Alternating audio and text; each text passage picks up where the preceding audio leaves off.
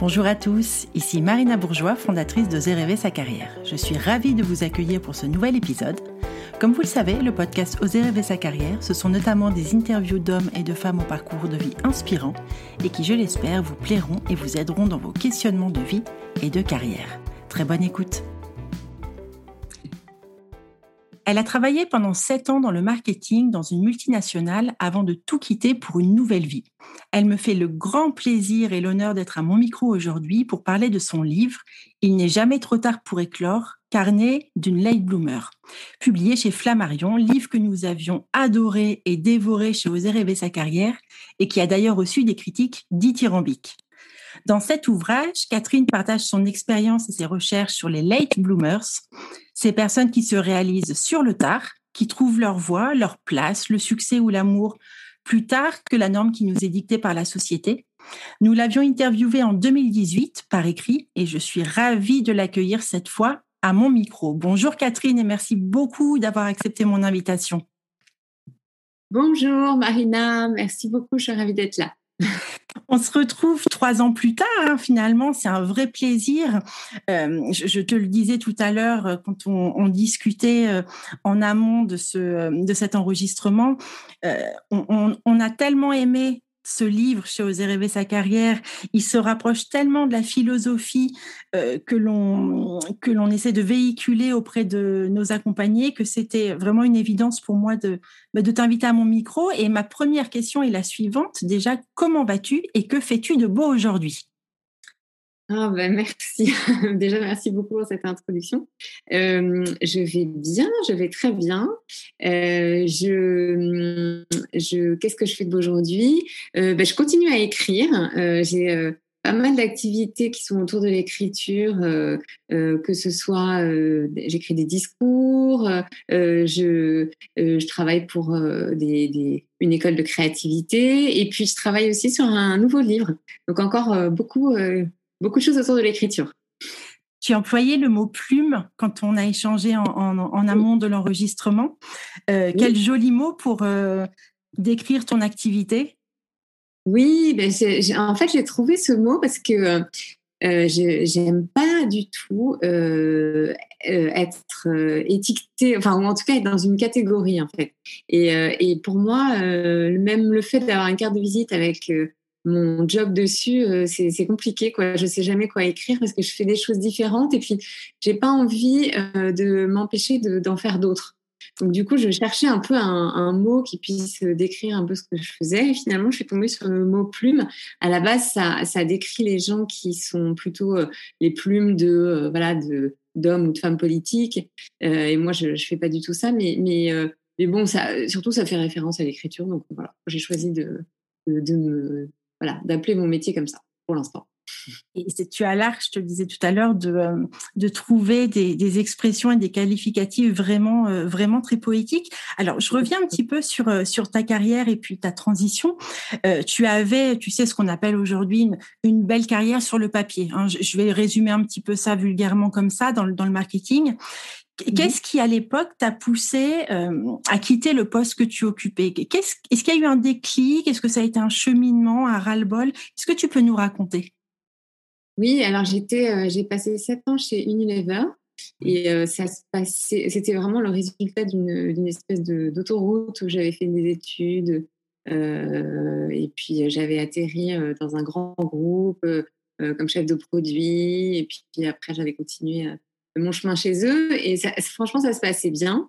Euh, mais euh, je, je, m'ennuyais un peu, puis je n'avais pas forcément envie d'occuper euh, beaucoup d'autres postes dans, dans, le groupe, en fait. Je ne voyais pas trop où j'allais aller. En même temps, je ne savais pas du tout ce que je pouvais faire d'autre.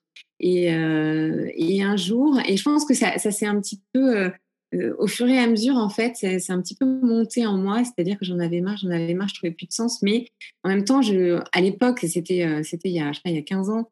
Euh, on n'avait pas des, comme aujourd'hui toutes les ressources qu'on a, le coaching, etc.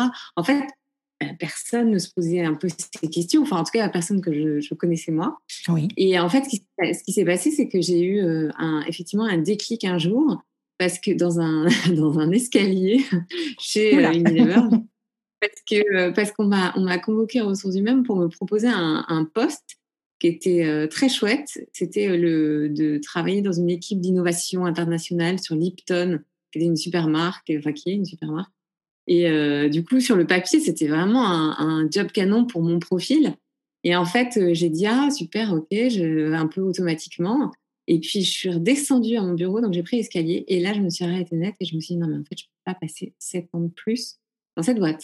C'est pas possible. Et donc là, euh, et c'était, c'était un peu ce que je pouvais espérer de mieux, en fait, vous venez me proposer. Donc là, j'ai su que euh, c'était fini. Euh, voilà, j'ai su, ça s'est imposé. Et je me suis dit, bon, bah là, il faut que tu partes. Et en fait, j'ai, j'ai démissionné. Et, tu as démissionné combien de temps après cette, après cette fameuse scène dans les escaliers? Bah, Peut-être je, sais, je me souviens plus quelques jours après en fait. Ah oui, ça a été rapide. je ne me suis pas complètement lancée dans le vide parce que en fait, je travaillais beaucoup quand j'étais euh, justement quand j'étais, j'occupais ces jobs de marketing là chez chez Unilever. Ce qui était, ce qui était marrant, c'est que moi, je m'ennuyais un peu, mais par contre, on faisait tous les, les, les, projets un peu créatifs où il fallait euh, réfléchir, écrire, etc on payait des agences pour le faire à l'extérieur. Et à chaque fois, moi, je briefais les agences et je me disais toujours, mais en fait, j'aimerais bien, euh, moi, euh, bosser sur ce sur quoi je suis en train de les briefer. Donc, c'était vraiment paradoxal. Et du coup, je m'entendais bien avec certaines personnes de, ces agences et en fait, qui m'avaient déjà dit, bah, tiens, si un jour tu veux venir bosser avec nous et tout, euh, voilà. Et donc, du coup, en fait, quand j'ai pris un peu cette décision dans l'escalier, enfin, en tout cas, quand j'ai eu cette prise de conscience, euh, j'ai appelé quelqu'un que j'aimais bien dans une agence en disant bah, est-ce que vous recrutez en ce moment? Et puis elle m'a rappelé, elle m'a dit bah oui, euh, on cherche des gens en ce moment justement. Et puis voilà. Et du coup, quelques temps après, je suis allée bosser chez eux et je suis restée très peu de temps. je suis restée six mois parce qu'en fait, ça me convenait pas du tout. non plus, c'était pas mon truc. Et en fait, mais ça m'a permis quand même de, de, de, switcher en fait dans mon état d'esprit, c'est-à-dire de, de, quitter déjà ce poste que j'avais occupé pendant, enfin cette, cette boîte euh, que, j'avais connue pendant sept ans et que à laquelle j'étais quand même attachée. Donc euh, c'est quand même un deuil de partir. Euh, Bien sûr. il y a plein de gens qu'on aime beaucoup, les marques qu'on aime, les projets qu'on a fait et tout. Donc même si c'est fini, c'est quand même difficile. Et puis donc ça m'a permis de voilà de passer ce cap-là.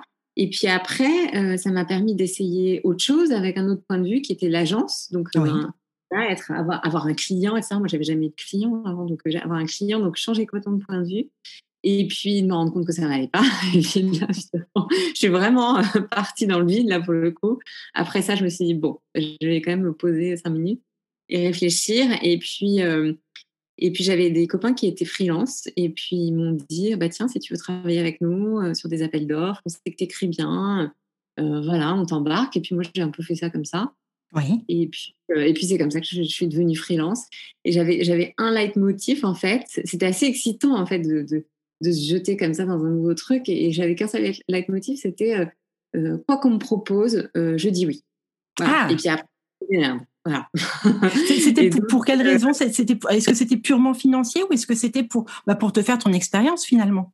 Non, ouais, c'était c'était pour me faire mon expérience parce qu'au début j'avais euh, j'avais quand même du, le chômage, euh, plus, j'avais un, voilà une petite euh, comment dire, j'étais pas content à la rue quoi, donc je, je, montais un peu un, le, ce nouveau projet, donc du coup je non j'avais envie de d'essayer le maximum de choses.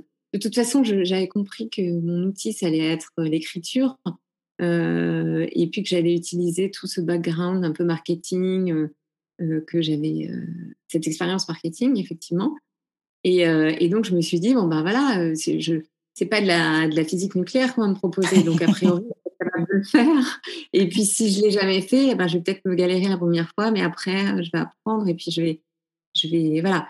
J'avais hyper envie de d'essayer des choses. En fait, j'ai jamais eu peur, peur de ça. Et l'écriture, du coup, ça a été ton fil conducteur, si je comprends bien?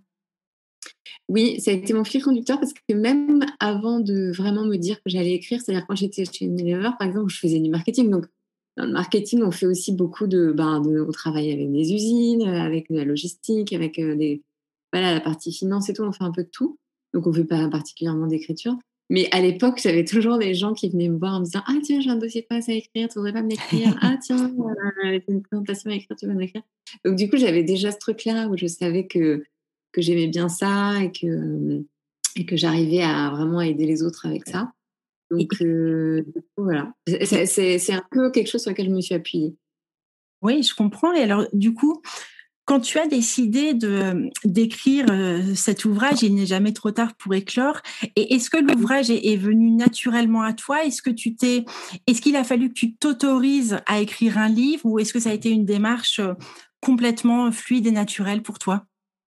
Alors non, non, non, ça a été, ça m'a pris très très longtemps. En fait, je, fantasmais un peu sur l'idée d'écrire un livre. Mais d'ailleurs, je crois beaucoup de Français, apparemment, euh, on m'a dit ça hier, une statistique, genre 50% des Français veulent écrire un livre, un truc comme ça. Oui, depuis le confinement, j'ai vu ça aussi. Voilà, le confinement, enfin, c'est un truc de ouf.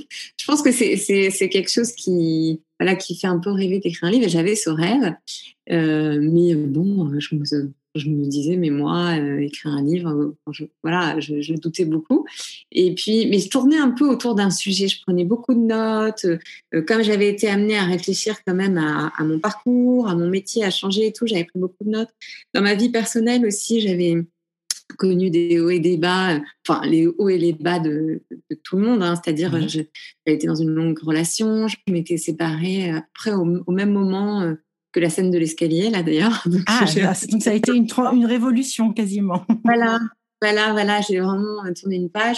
Donc je m'étais posé plein de questions, mais j'avais commencé du coup à lire des choses, à, être un peu dans, dans le développement personnel, quelque part aller voir un thérapeute, etc. Et, euh, et du coup, je sentais que j'avais envie d'écrire un peu dessus, mais je ne savais pas exactement sur quoi je voulais écrire et surtout l'angle. Et en fait, c'est vraiment toujours euh, euh, bon, pour la parce que j'étais un peu au fond du trou, quoi. J'arrivais pas à avoir de vision sur ce que, ce que je voulais. Comme je te disais, j'acceptais un peu tout, mais il n'y avait pas vraiment de projet, en fait, derrière. Il n'y avait pas vraiment de sens. J'étais un peu euh, éparpillée, on va dire. Et, euh, et, pareil, dans ma vie personnelle, c'était, il y avait pas de, j'avais pas de direction, je n'avais pas d'axe. Et donc, euh, donc, je vais voir cette, euh, cette femme et qui euh, me voit arriver. Donc, je pense à lui dire Oh là là, ça va pas du tout. Là, et elle me dit, elle me dit, elle me dit Ah, je vous arrête tout de suite, Catherine. Vous êtes une late bloomer. Tout va vous arriver plus tard dans la vie. Elle m'a dit 40 ans, 50 ans, 60 ans, 70 ans. Et en fait, il se trouve qu'elle était franco-américaine, ce que j'ignorais. Et donc, elle m'a, elle m'a, elle m'a lâché ce terme que moi je connaissais parce que ma mère était américaine, donc j'avais déjà entendu cette expression, mais j'avais jamais fait le rapport avec moi du tout. je n'avais pas fait le lien. voilà. Et en sortant euh, de ce rendez-vous euh, qui a vraiment clairement changé ma vie, euh, je me suis tout d'un coup, ma vie s'est complètement éclairée. Je me suis dit ah mais c'est pas grave, c'est normal en fait.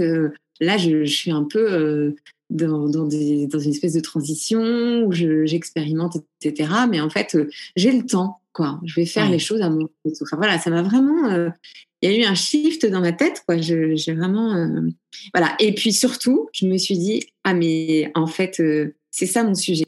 Du coup, Catherine, qu'est-ce que c'est qu'un late bloomer? Est-ce que tu peux nous expliquer la notion? Oui, alors en fait, euh, en anglais, c'est une expression à la base euh, plutôt botanique parce que ça décrit les, les plantes qui fleurissent plus tard dans la saison. Parce que late, ça veut dire tard et bloom, ça veut dire euh, éclore. Et en fait, c'est un, dans les pays anglo-saxons et notamment les États-Unis que je connais bien, c'est une expression qui est très banale, en fait, très courante, qui est utilisée pour décrire tout un tas de gens, un moment qui qui font les choses euh, plus tard. Donc ça peut être un enfant qui marche ou qui parle plus tard que la norme, ou ça peut être quelqu'un qui se marie sur le tard, qui euh, voilà, qui trouve, euh, qui, qui, se réalise sur le tard, qui trouve sa voix plus tard. Enfin voilà, ça peut être un peu n'importe qui. Enfin voilà, c'est il y a pas il y a pas un âge qui est associé à ça. Oui. C'est pas une étiquette non plus, c'est-à-dire que c'est vraiment bon, ben, voilà, euh, c'est juste quelqu'un qui fait des choses plus tard. Et, ce qui m'a semblé très intéressant, c'est qu'il y avait pas, cette notion n'existait pas, enfin, il n'y avait pas de traduction, en fait, de late bloomer en français. C'était pas une notion qui, euh, qui était, euh, voilà, qui, qui, existait vraiment, qui était, voilà, auquel on, pensait. nous, nous, en France, on a plutôt tendance à, à penser qu'on est en retard. Oui, oui. Voilà. À la traîne, presque. Un peu à la traîne, voilà. Et donc c'est ce, cette espèce de malentendu, enfin pas, pas, un malentendu, mais de différence culturelle euh, que j'ai trouvé très intéressante parce que finalement je me suis dit que euh, bah, ce que j'avais en tête et qui faisait que j'avais l'impression d'être en échec aussi, oui. c'était euh, cette idée d'être en retard, euh, d'avoir l'impression que les trains passent et que je monte pas dedans, euh, que je suis toujours célibataire, que je sais pas ce que je vais faire de ma vie, que blablabla, enfin tout ça. Euh, c'était en fait vraiment un problème culturel, tout simplement. Un biais culturel en fait, parce que euh, en France, c'est vrai que euh, ben, on a un, on a des normes qui sont assez présentes sociales. On doit choisir très tôt ce qu'on doit faire, enfin comment on s'oriente quand on Et est oui, à l'école. Bien sûr. Donc ça déjà, je pense qu'on a tous vécu et c'était vraiment pas facile parce que euh, quand on est au, enfin quand on a 14, 15 ans, euh, on ne sait pas en fait hein, ce qu'on va, ce qu'on veut faire dans Et la puis vie. on n'a aucune idée de ce à quoi ressemble une vie professionnelle, de, de, de, des conséquences, des enjeux aussi derrière. Tout à fait, tout à fait. Et, et, ça, ce serait à la limite pas grave si on, si on pouvait après avoir la souplesse de changer, mais ce qui est pas, enfin en tout cas ce qui, ce qui commence à être un petit peu le cas aujourd'hui, je pense, il y a plus de souplesse. Oui. Mais c'est vraiment les prémices, hein. c'est-à-dire que si on fait un, un, je sais pas, des études d'histoire, c'est compliqué après d'aller bosser euh, chez, chez dans une boîte à la SNCF. Enfin, enfin voilà, c'est, on, on, est quand même assez cloisonné. Il y a quand même des parcours, des chemins de vie un peu qui sont tracés et évidemment tout le monde ne les suit pas, mais en fait, quand on n'est pas dans, dans ces chemins-là, dans cette norme-là, euh, c'est pas facile. Bien sûr. C'est pas facile. On n'a pas de repères. Il faut créer soi-même ses repères, en fait. Bien sûr, et moi c'est ce que j'ai particulièrement aimé dans ton dans ton livre parce que il interroge finalement notre positionnement face à la norme et aussi son influence dans nos choix de vie. Il faut être marié, avoir des enfants avant tel âge, s'être réalisé professionnellement avec avant tel âge. Finalement, que d'injections sociétales on nous met dans la tête. Ouais, ouais, c'est vrai. Et en fait, je trouve ça super chouette quand, le rideau le voile se lève et qu'on prend conscience en fait de ça et qu'on se, on se rend compte que finalement, euh, c'est pas grave, en fait, si on fait différemment. Enfin, vraiment, il n'y a rien de grave et euh, que, voilà, on peut tout à fait euh, tisser son propre chemin. Alors après, euh, je dis pas que c'est facile, hein, parce que euh, moi, je, l'ai vraiment vécu, c'est-à-dire que, ben, par moment, enfin voilà, on n'a pas toutes les portes ouvertes devant nous toujours. Hein, enfin voilà, et puis voilà, il y a quand même ce biais culturel qui fait qu'en France, bah, si on a tel CV, après, euh, c'est peut-être plus difficile de bifurquer, euh, il faut repasser par des études, euh, il faut faire, refaire complètement ses preuves, etc. Parce que voilà, on a des, on a des critères qui sont, notamment professionnellement, qui sont qui sont assez euh, figés. Je figés, normés, bien sûr, c'est vrai, c'est vrai. Voilà. Et ce qui, ce qui est très dur dans tout ça, c'est le regard des autres aussi, parce que quand on a cette sensation interne d'être d'être à la traîne ou en tous les cas de ne pas encore être rentré dans, dans la cour des grands, euh, on, on, peut avoir la sensation d'être jugé parce qu'on ne fait pas les choses comme l'exige la société, parce qu'on gère le temps différemment de la norme. Donc moi, j'ai aussi pris ton livre comme une sorte, euh, alors pas du tout comme une injonction, parce qu'on est très très éloigné de ça dans ton livre, au contraire, euh, mais plutôt comme un, une autorisation à défier euh, les règles du temps et de la société finalement. Ah, ça me fait plaisir que, que ce soit présenté comme ça. c'est vrai parce que bah, c'est chouette parce que en fait, je pense que ce que moi, le parcours que j'ai vécu, c'est un parcours pour m'autoriser. Donc c'est chouette si ça transparaît euh, dans mon livre parce que parce que c'est vraiment ce que j'ai vécu, c'est-à-dire euh, m'autoriser à ne pas être ce que euh, ben, peut-être on attendait de moi, euh, m'autoriser à explorer, c'est-à-dire à pas trouver forcément parfaitement la voie, la vie exactement bien, parfaite, etc. C'est pas grave, j'explore. Même aujourd'hui, j'explore encore sur plein de sujets. Franchement, tout à l'heure, je te disais que j'étais plume. Euh, demain, je ne sais pas du tout si je serai plume encore.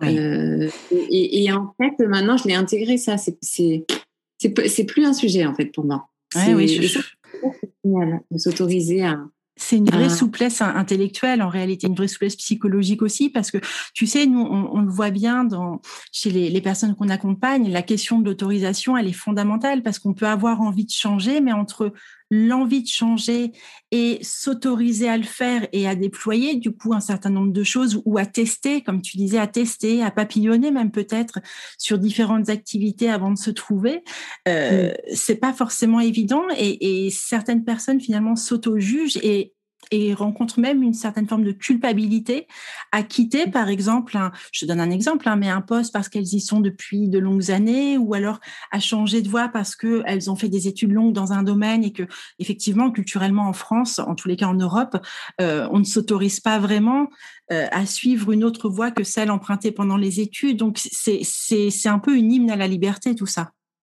Ouais, tout à fait, tout à fait. C'est vrai. Et d'autant plus que comme on sait que euh, euh, il y a encore ces résistances sur les marchés de l'emploi, de, voilà, il y a une, certaine, un certain conservatisme. Il faut que soi-même, euh, on soit persuadé qu'on a, qu'on a, cette autorisation, qu'on a cette liberté, qu'on a cette capacité en fait. Parce que après, c'est sûr que après, c'est sûr qu'il va falloir convaincre les autres. Et oui. Et euh, que ce soit un banquier si on veut faire un, créer un projet, que ce soit un, employeur si on va si on veut se reconvertir, etc. Donc, euh, et, c'est tout à fait possible d'ailleurs de convaincre les autres, hein, mais, mais, mais, il faut il, faut aller les convaincre. Donc, du coup, c'est hyper important dans sa tête d'avoir euh, vraiment d'embrasser vraiment cette cette liberté là et de se dire non, mais moi je je, je peux changer et je peux vivre plusieurs choses et, voilà, j'en ai la capacité, j'en ai l'envie, j'ai voilà, ce qu'il faut, j'ai le moteur, donc maintenant, euh, moi, je vais aller convaincre les autres. Donc voilà, donc cette phase d'autorisation, euh, de prise de conscience, elle est, elle est super importante elle, est fondamentale, c'est vrai. Et puis, une fois qu'on est aligné, alors là, je, m'exprime aussi par expérience, ayant, ayant euh, comme toi, fait un grand saut euh, de reconversion à un moment donné de ma vie. Euh, mmh une fois qu'on est aligné, finalement, ça rayonne aussi beaucoup autour de nous. C'est-à-dire que je crois que quand on est intimement et profondément convaincu qu'on est sur le bon chemin ou en tous les cas un des bons chemins que, que la vie nous, a, nous donne, la, force de persuasion finalement est, est décuplée.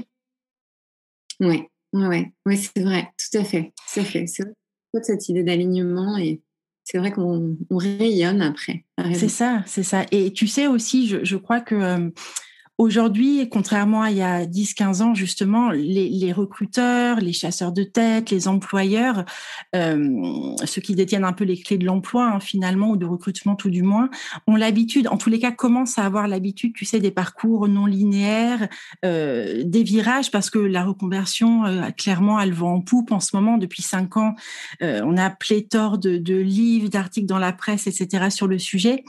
Je, je pense qu'il y a en tous les cas une ouverture culturelle qui se fait. Et, je voulais te donner une petite anecdote. Euh, moi, quand j'étais euh, dans mon ancienne vie, quand j'étais enseignant-chercheur en, droit des affaires, j'enseignais donc le droit des étudiants. Et mhm. certains, au bout de deux ou trois ans seulement hein, d'activité professionnelle, euh, se rendaient compte que finalement, bah, la voie empruntée n'était pas la bonne pour eux et s'autorisaient justement à se dire, bon, ben, je repars dans une formation courte ou longue où je change.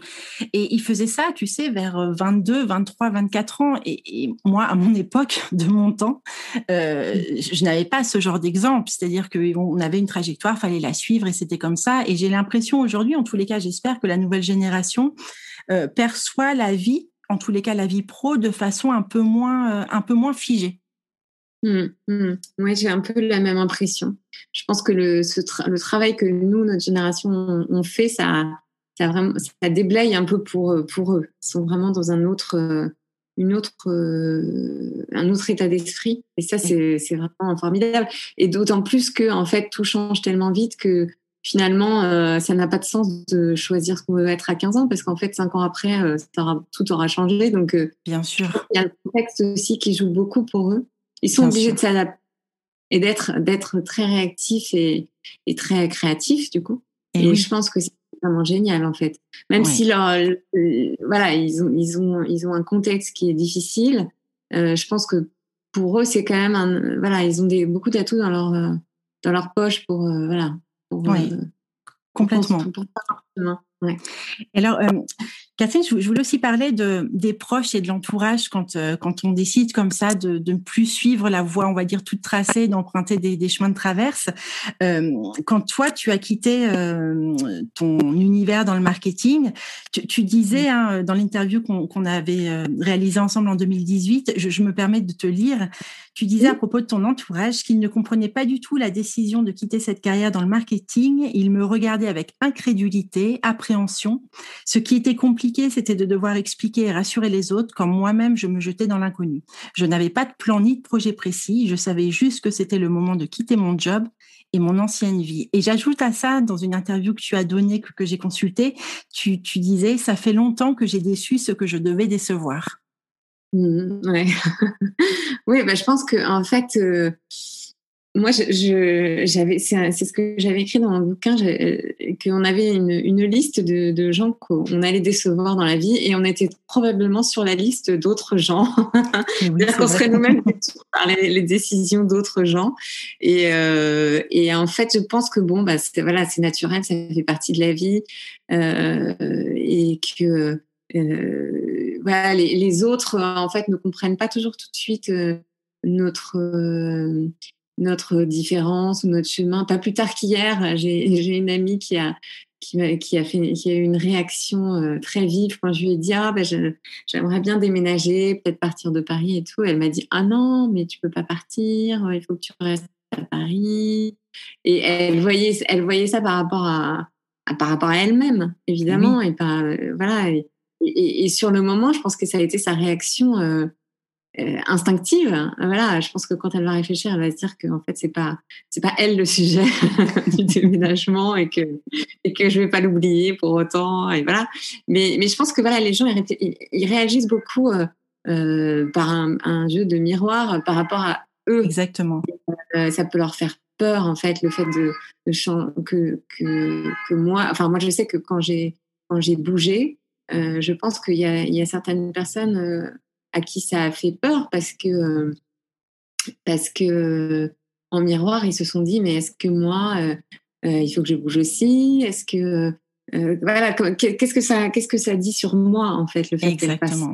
Tu, tu, soulèves un point euh, vraiment très important et effectivement cet effet miroir en, en, cas de changement de voie, de changement de vie, il est vraiment, euh, il est très important et c'est vrai que quand on prend des décisions telles que celle-là, on, on renvoie aux autres finalement, euh, on les renvoie à leur propre angoisse et à leur mmh. propre peur s'ils étaient amenés à être dans la même situation. Donc ça, c'est le, les craintes de, ce sont les craintes de l'entourage, mais il y a aussi les, les, la crainte familiale qui peut être un petit peu différente parce que bien souvent c'est de c'est de la crainte amour, c'est-à-dire que on, la, la, famille peut avoir peur qu'on qu se plante, qu'on soit finalement déçu ou qu'on je vais jusqu'au bout du processus qu'on qu soit à la rue parce que ça ne fonctionne pas, etc. Tu, tu as observé toi une différence entre les, les craintes de en tous les cas les réactions de l'entourage on va dire amical et, et, et de l'entourage familial? Mmh. Oui, tout à fait. Moi, je euh, moi, je pense que mes, mes, par exemple, mes parents, euh, ça n'a pas été facile pour eux parce que, euh, oui, ils avaient peur. Pour, parce qu'en plus, moi, je me suis un peu, j'ai démissionné alors que j'avais rien derrière. Enfin, voilà, j'ai fait un peu, ma, j'étais un peu légère, quoi, hein, sur la façon dont je l'ai fait. Je l'ai fait un peu de façon impulsive. donc, eux, ça les a pas rassurés. Donc, ça, c'est clair. Oui. Et puis, ensuite, je pense qu'il y avait aussi, moi, je suis l'aînée.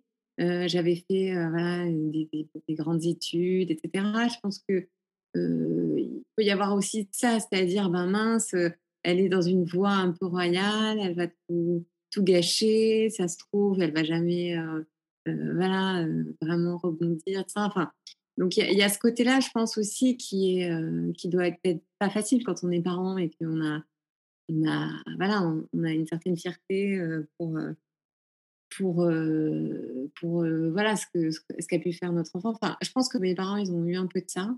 Oui. Euh, après, bon, ma mère, elle est, c'est quelqu'un aussi de, de, très libre. Elle, elle est américaine, donc pour le coup, elle est vraiment dans le cette souplesse d'esprit, etc. Donc elle, elle a, voilà, elle m'a beaucoup soutenue. Mon père, je pense que c'était plus compliqué parce que lui, il est, c'est aussi une génération qui, ont, il a fait toute sa carrière dans la, quasiment dans la même entreprise, Et oui. avec plein d'opportunités. Il s'est vraiment éclaté. Donc pour lui, euh, il bossait dans l'aviation, donc pour lui, euh, c'est génial quoi d'être dans un grand groupe, on peut voyager. Tout, ah bah bien sûr. Alors que moi, j'ai pas du tout eu la même expérience que lui, je suis pas de la même génération. Voilà, lui, voilà, c'est pas comparable. Donc je pense que, en fait, je pense que lui, mais comme tout le monde, en fait, il est, je pense que ça a pris un peu de temps pour comprendre que effectivement, j'avais pas, je vivais pas la même chose et que finalement, bah, j'allais trouver, j'allais trouver mon petit bonhomme de chemin, quoi. Ouais. Et finalement, j'ai écrit mon bouquin, ils étaient, ils étaient super fiers et et puis voilà, au final, en fait, donc c'est pour ça que effectivement, il y a ce côté, la liste de la déception, les gens qu'on va décevoir. Et je pense qu'il ne faut pas, faut l'accepter ça. Voilà, c'est sûr. S'en affranchir en tous les cas. On ne va pas mettre tous les gens autour de nous sur le canapé d'un psy hein, juste parce que nous on change. ils ont le droit à leurs réactions, leurs émotions, leurs voilà, et, puis, et puis voilà, c'est, ça leur appartient. C'est plus ça, en fait, qu'il faut comprendre, c'est que ça leur appartient, ça dit des choses d'eux. Bien sûr. Voilà, c'est tout. Puis après, ça, ça, se finit bien. voilà, donc, c'est, mais tu as raison, c'est, un point tellement important. Et puis, le corollaire, c'est que à côté de ça, il y a des, il y a des certaines personnes, il faut les trouver hein, parfois, elles sont pas, mais qui vont être ultra enthousiastes. Et eh oui. Non, mais tu fais ça, non, enfin tu fais ça, enfin tu pars, enfin tu écris un livre, enfin tu déménages. Et c'est moteur. Tellement longtemps que je, je, te, je, te souhaite de faire ça et enfin tu fais bravo et tout. Et ça, euh, c'est cool. Cela, on a besoin de ça, de d'ondes, porteuses, euh, motrices et puis de d'ondes positives surtout parce que c'est vrai que ça peut être quand même assez euh, assez euh, anxiogène parfois, flippant, vertigineux de, d'opérer des changements de, de vie importants. Donc il faut aussi qu'il y ait des qu'il y ait une impulsion positive dans tout ça. Ouais, ouais. Mais, mais c'est sûr que c'est sûr que moi je me dis ah moi j'ai envie d'être dans le camp des enthousiastes euh, donc, euh, quand mes amis, par exemple, ma famille me parlent de leur projet, je suis toujours hyper enthousiaste. Mais en fait, euh, fatalement, parfois, on, est quand même dans le camp des déçus. Ah, je sais pas, c'est normal, c'est la vie. Eh oui, faut l'accepter. Pour mm. finir, Catherine, est-ce que tu aurais alors un conseil ou un regard à donner à, quelqu'un, et je vais reprendre ton, une fois encore, à hein, une de tes très belles expressions que j'ai notées, euh, à quelqu'un qui a l'impression de faner avant même d'avoir fleuri mmh. euh, Oui, ben, je, je dirais que, mmh, en fait, euh, moi j'aime bien regarder la vie comme une série de cycles. voilà, moi c'est vraiment important de, de de se, de se, référer en fait à, notre nature en fait qui est que on est tout le temps dans des cycles. Donc en fait il n'y a pas un moment où euh, on fan et c'est terminé en fait. Il y a euh, des, des départs, des fins, des renouveaux, des deuils, des baisses d'énergie, des regains d'énergie, des moments où on est prêt à se lancer, des moments où on a besoin de se poser, de digérer une expérience. voilà, c'est vraiment plus comme comme ça en fait. Et donc il n'y a pas euh, il y a pas comme on le pensait avant cette vision du un peu du cycle de vie des produits là, c'est où tu, tu euh, croissance, maturité et déclin, et hop, c'est terminé, ta vie est finie euh, à 45 ans. Enfin, non, c'est pas ça en fait. C'est vraiment euh, des cycles qui se, qui se perpétuent et, et, et, en fait, quand on voit la vie comme ça, c'est beaucoup plus simple parce qu'on accepte aussi les moments où, où voilà, ça ralentit, on ne sait peut-être pas, on est un peu, c'est comme si on était en hiver en fait. Voilà. Et qu'on a besoin de se reposer, on a besoin de se poser surtout. Et puis après, bam, ça repart. Et, et voilà. Donc euh, moi, je, je, conseillerais d'essayer de, voir un peu les choses différemment et, euh, et, de, voir ce que ça donne en fait. Si on accepte mieux son, son, rythme à soi. Oui, faire un petit pas de côté et, prendre un peu de recul du coup. Ouais, et penser à tous les gens qui, qui, euh, qui sont sur cette éclosion tardive et qui font des choses incroyables qu'ils n'ont jamais fait avant, plus tard dans leur vie. Ça, c'est génial. Bien sûr. Ils être, être considérés comme fanés depuis très longtemps et puis, euh, et puis ils explosent. Enfin voilà, c'est ça, ça, ça, ça motive aussi. Complètement. Merci beaucoup Catherine pour euh, tout ce que tu viens de nous apporter. Moi, c'était euh, une fois encore un vrai plaisir. Et je vais terminer juste euh, en citant un, extrait de chanson que tu as cité toi-même. Tu vois, je te reprends beaucoup aujourd'hui, mais parce que tu l'as compris, hein, je, voilà, j'aime beaucoup ton travail. Dans les sociétales, tu as, tu as conclu une, une conférence que tu as donnée avec une très belle citation de la chanson My Way de Frank Sinatra. Mm-hmm qui nous dit J'ai vécu ma vie pleinement, j'ai parcouru toutes les routes et surtout, même plus que tout, j'ai tracé mon propre chemin. Mmh. J'adore. À méditer. À méditer. Merci beaucoup, Catherine. Merci, Marina. Merci beaucoup. À très bientôt. L'épisode est terminé, j'espère que cette interview vous a plu et que d'une façon ou d'une autre elle vous a enrichi. N'hésitez pas à la partager à vos proches et comme d'habitude je vous mettrai toutes les références citées dans l'épisode sur nos réseaux sociaux, Facebook, LinkedIn et Instagram. Si vous souhaitez me suggérer un nouvel invité au parcours de vie inspirant, n'hésitez pas. N'hésitez pas non plus à soutenir le podcast Oser rêver sa carrière en mettant des petites étoiles et des avis sur Apple Podcast ou des pouces levés sur les réseaux. Et si Apple c'est pas votre truc, retrouvez-moi sur Deezer ou Spotify. À très bientôt et surtout prenez soin de vous.